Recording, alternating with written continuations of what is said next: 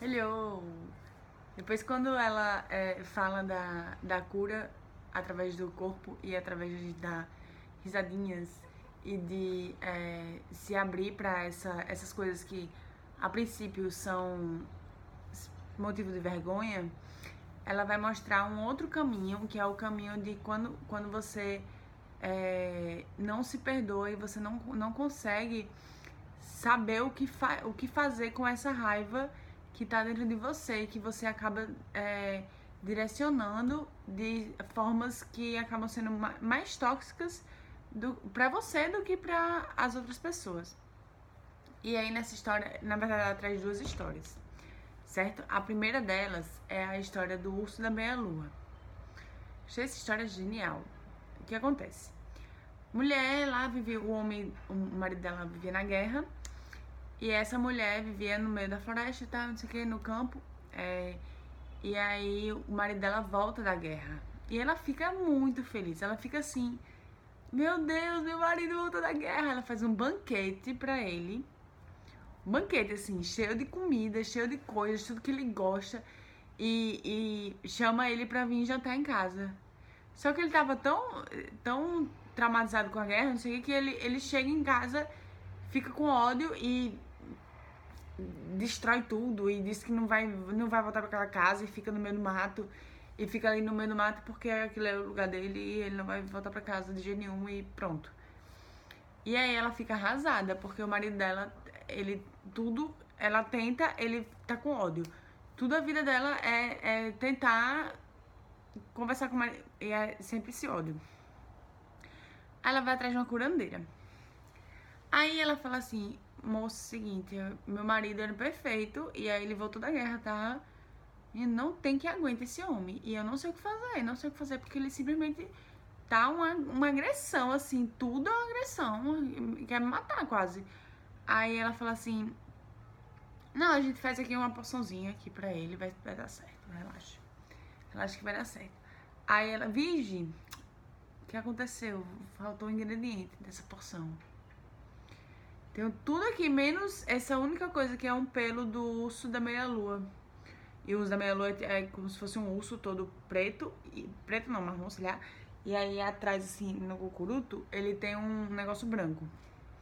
Diz que é o urso da meia-lua. E aí você vai precisar ir na, naquela montanha ali, que lá tem um urso. E acho que você consegue pegar um, é, um pelo dele. E ela tava tão obstinada, ela estava, ela tava tão decidida a salvar esse casamento, que ela. Ai, eu vou, eu vou. Pegou a mochilinha dela, pegou uns lanchinhos e foi-se embora, andando no, no, no coisa. Ela, ai, muito obrigada, não sei o quê. Porque, tipo assim, ela podia ter desistido. Podia ter desistido, passou um. Ou podia ter ficado puta porque a mulher não tinha. Mas não, ela ficou super feliz porque tinha uma solução. Então ela vai, vai, vai, vai. Super foi, não sei o que, no meio da floresta, não sei o que.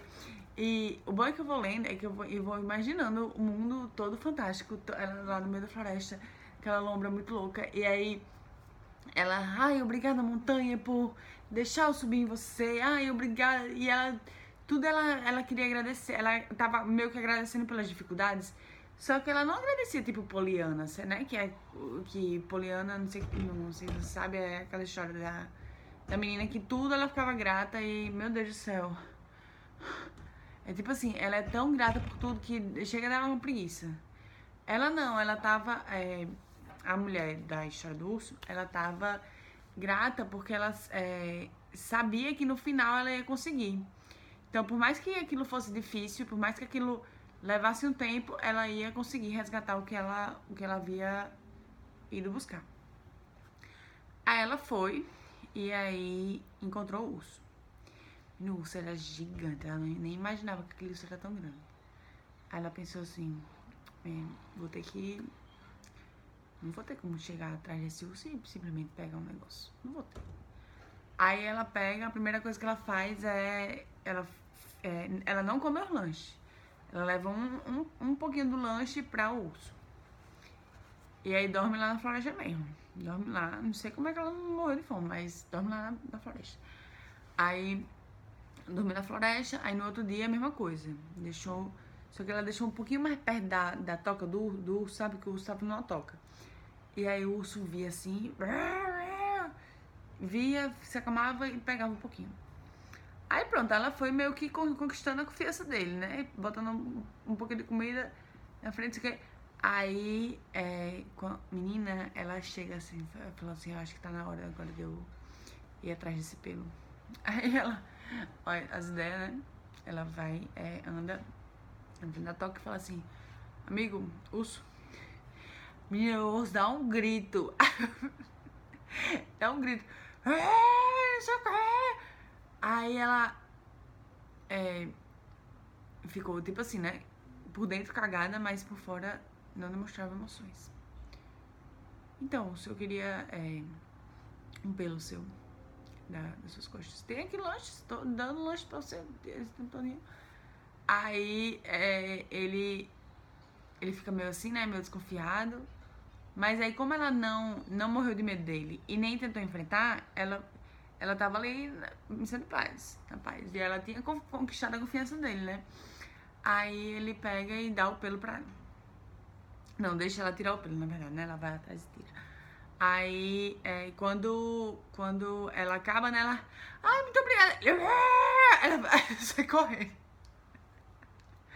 Ela sai correndo. Aí, é, sai correndo máximo, maior velocidade do mundo e chega na casa da curandeira. Aí chega na casa do curandeira, aí a curandeira fala assim, nossa, você realmente conseguiu, chocada. Menina, eu tô chocada que você conseguiu. Deixa eu ver aqui, esse pelo. Menina, é pelo de urso mesmo. É realmente esse, esse é o pelo. Aí ela pega, queima o pelo. Menina, a mulher fica louca. Como é que você queimou? Sua rapariga, como é que você queimou meu pelo? Ela, não, você lembra como é que foi para chegar até a montanha? Você lembra quão difícil foi, os obstáculos que você teve que passar? Você lembra aquelas árvores que ficavam meio baixas, pedindo que você avance? Você lembra quão aquela, aquele urso era brabo? Lembra?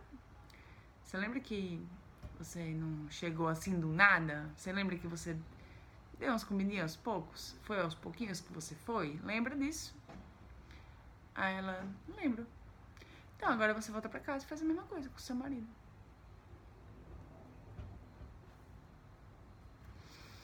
Pausa, né? Uma pausa que é isso, é justamente isso. E aí quando ela vai, quando ela fala dessas, dessas, esse, quando ela traz esses personagens, ela traz num sentido mais didático, né? Porque na verdade ela fala que todos esses personagens estão dentro da gente, tanto a raiva Megazord que quer matar tudo, que quer destruir tudo, inclusive a nós mesmos, quanto é, a curandeira, que é aquela a força da sabedoria e quanto essa mulher louca que quer, de todas as formas, é, curar o marido, que no caso é ela mesma, no caso é curar a própria raiva, curar essa raiva imensa. E aí o que ela faz? O que ela faz com a raiva é ela ir, ir atrás de uma jornada de aprendizado para que esse aprendizado sirva para ela poder seguir na vida. E ela ela passa por muitas coisas que na hora parece o fim do mundo, mas quando ela vê. É, quando ela, ela, ela vai passando por essas coisas, ela vai agradecendo, porque ela sabe, ela tá vendo assim, ó, o longo prazo, ela tá vendo assim, o final, o final do, do horizonte, ela com o marido, marido maravilhosos, cheios de alegria e tal, e aí é nisso que ela se apega, ela se apega ao final de quando ela, é, ela vai estar tá feliz e vai estar tá realizada. E é isso que guia ela durante todo o percurso. Aí, é, o, que, o que a Clarissa fala também é como às vezes a gente é, fica. usa a raiva das, de formas erradas. Ou tenta esconder essa raiva e ignorar até um dia que a gente explode e morre, basicamente, mas talvez metaforicamente. Ou a gente explode em todo mundo e tá nem aí e foda-se o mundo, porque minha vida é um lixo e aí pronto, acabou o mundo. Ou a gente pode usar essa raiva para nos guiar e, e nos elevar para uma, uma condição de maior aprendizado. Então a gente tem que sair daquele ambiente para que aquele para que saindo daquele ambiente a gente possa aprender e trazer um conhecimento a partir dele, né? Aí a outra história que ela traz é a história do é, o homem que vai pro deserto. Que o homem, o homem era muito colérico, muito colérico, muito colérico. Ele fala assim, vai pra um sábio da vida, e aí o sábio fala assim, olha, você vai pegar esse balde, e aí você vai no meio do deserto e vai usar esse balde para pegar água no poço do deserto e dar água para quem passa com sede, né? Aí ele fez isso, passou um tempão lá no deserto, fazendo, dando água pro povo, não sei o quê. E aí ele, ele começou a pensar assim, né, que ele não tinha muito motivo para estar com raiva do mundo. E aí foi, foi curando essa raiva dele aos poucos. Até que um dia passou um, um homem e falou assim, que água podre, vai embora daqui, seu lixo, por que você tá fazendo isso aqui? E ele mata o homem. Fiquei meio chocada com essa história, particularmente, mas ele mata o homem. E aí no que ele mata o homem, ele fica, meu Deus do céu, matei o homem. Fica mal, ele fica mal. Só que daí quando ele volta pra cidade pra, pra dizer pro sábio que ele ficou mal, é, o sábio fala assim, menino, você não acredita, esse homem que, vo que você matou, ele ia matar o, o rei. O rei da, da, das terras aqui, ele ia matar. E aí você usou a sua. É, tipo assim, ele usou a raiva dele pra uma coisa que seria positiva. Não achei essa morte muito positiva, mas é, a história é uma história, então a gente tem que levar a história tão ao pé da letra assim. E é, a questão é a diferença que ela fala entre você conter a raiva e você controlar a raiva. Você conter seria você esconder aquilo e, e ignorar e fingir que tá tudo bem, enquanto não está, porque não está, você tem que, né? E controlar não, controlar é você aprender o que está levando você a fazer aquilo, o que é, qual é o sentimento que aquilo provoca, onde no seu corpo dói, onde, onde dá aquela, ah, ah, entendeu? E você tem que passar esse tempo é, com essa, é, deixando essas coisas de lado, para que no decorrer do tempo você possa é, se guiar pelo caminho do perdão. E perdoar não é só você perdoar uma outra pessoa, é você se perdoar também, entendeu? Algumas coisas, algumas coisas lixo que você fez e que às vezes você se acha um lixo porque você fez esse lixo, você tem que perdoar, entendeu? E perdoar não é esquecer, perdoar é você é, aceitar aquilo e abraçar aquilo como se fosse um aprendizado mesmo, de você é, você só tá aqui por causa desses erros, entendeu? Todos os lixos que eu fiz foram os lixos que me trouxeram até onde eu estou agora, entendeu? Então, aquela, aquela merda que você, meu Deus do céu, na hora você pensa que foi a pior coisa que um dia já, já te aconteceu, hoje você lembra, que bosta. Tava, gente, é, é isso, é tipo assim, você às vezes tá adolescente, puto da vida, porque a sua vida é uma bosta, e aí quando você olha pra esse tempo com a cabeça de outro tempo, Aí você fica, menino do céu, que bicho idiota. Ai, Maria. Era só aquilo. Tipo assim, você sobreviveu, entendeu? Enquanto você tá. Enquanto você sobrevive, você tá aprendendo. E é isso que a gente tem que pegar, trazer a raiva para isso, entendeu? Pra é, ter esse aprendizado constante. E tá sempre querendo ser uma pessoa melhor, entendeu? Ser. É, sempre, todos os dias, entendeu? Todos os dias se perdoando. Porque ela fala que isso não é uma coisa de vai acontecer uma vez, ah, vou me perdoar uma vez, agora eu tô plena, maravilhosa. Não, é todos os dias. Cada dia você vai fazer um pouquinho e aquele trabalho de formiguinha e, e cada dia você vai até você atingir o ponto que você não é, você consegue diferenciar o que é aquela raiva colérica e o que é aquela raiva que vai impulsionar você para fazer as coisas. Entendeu? É isso. Beijinhos.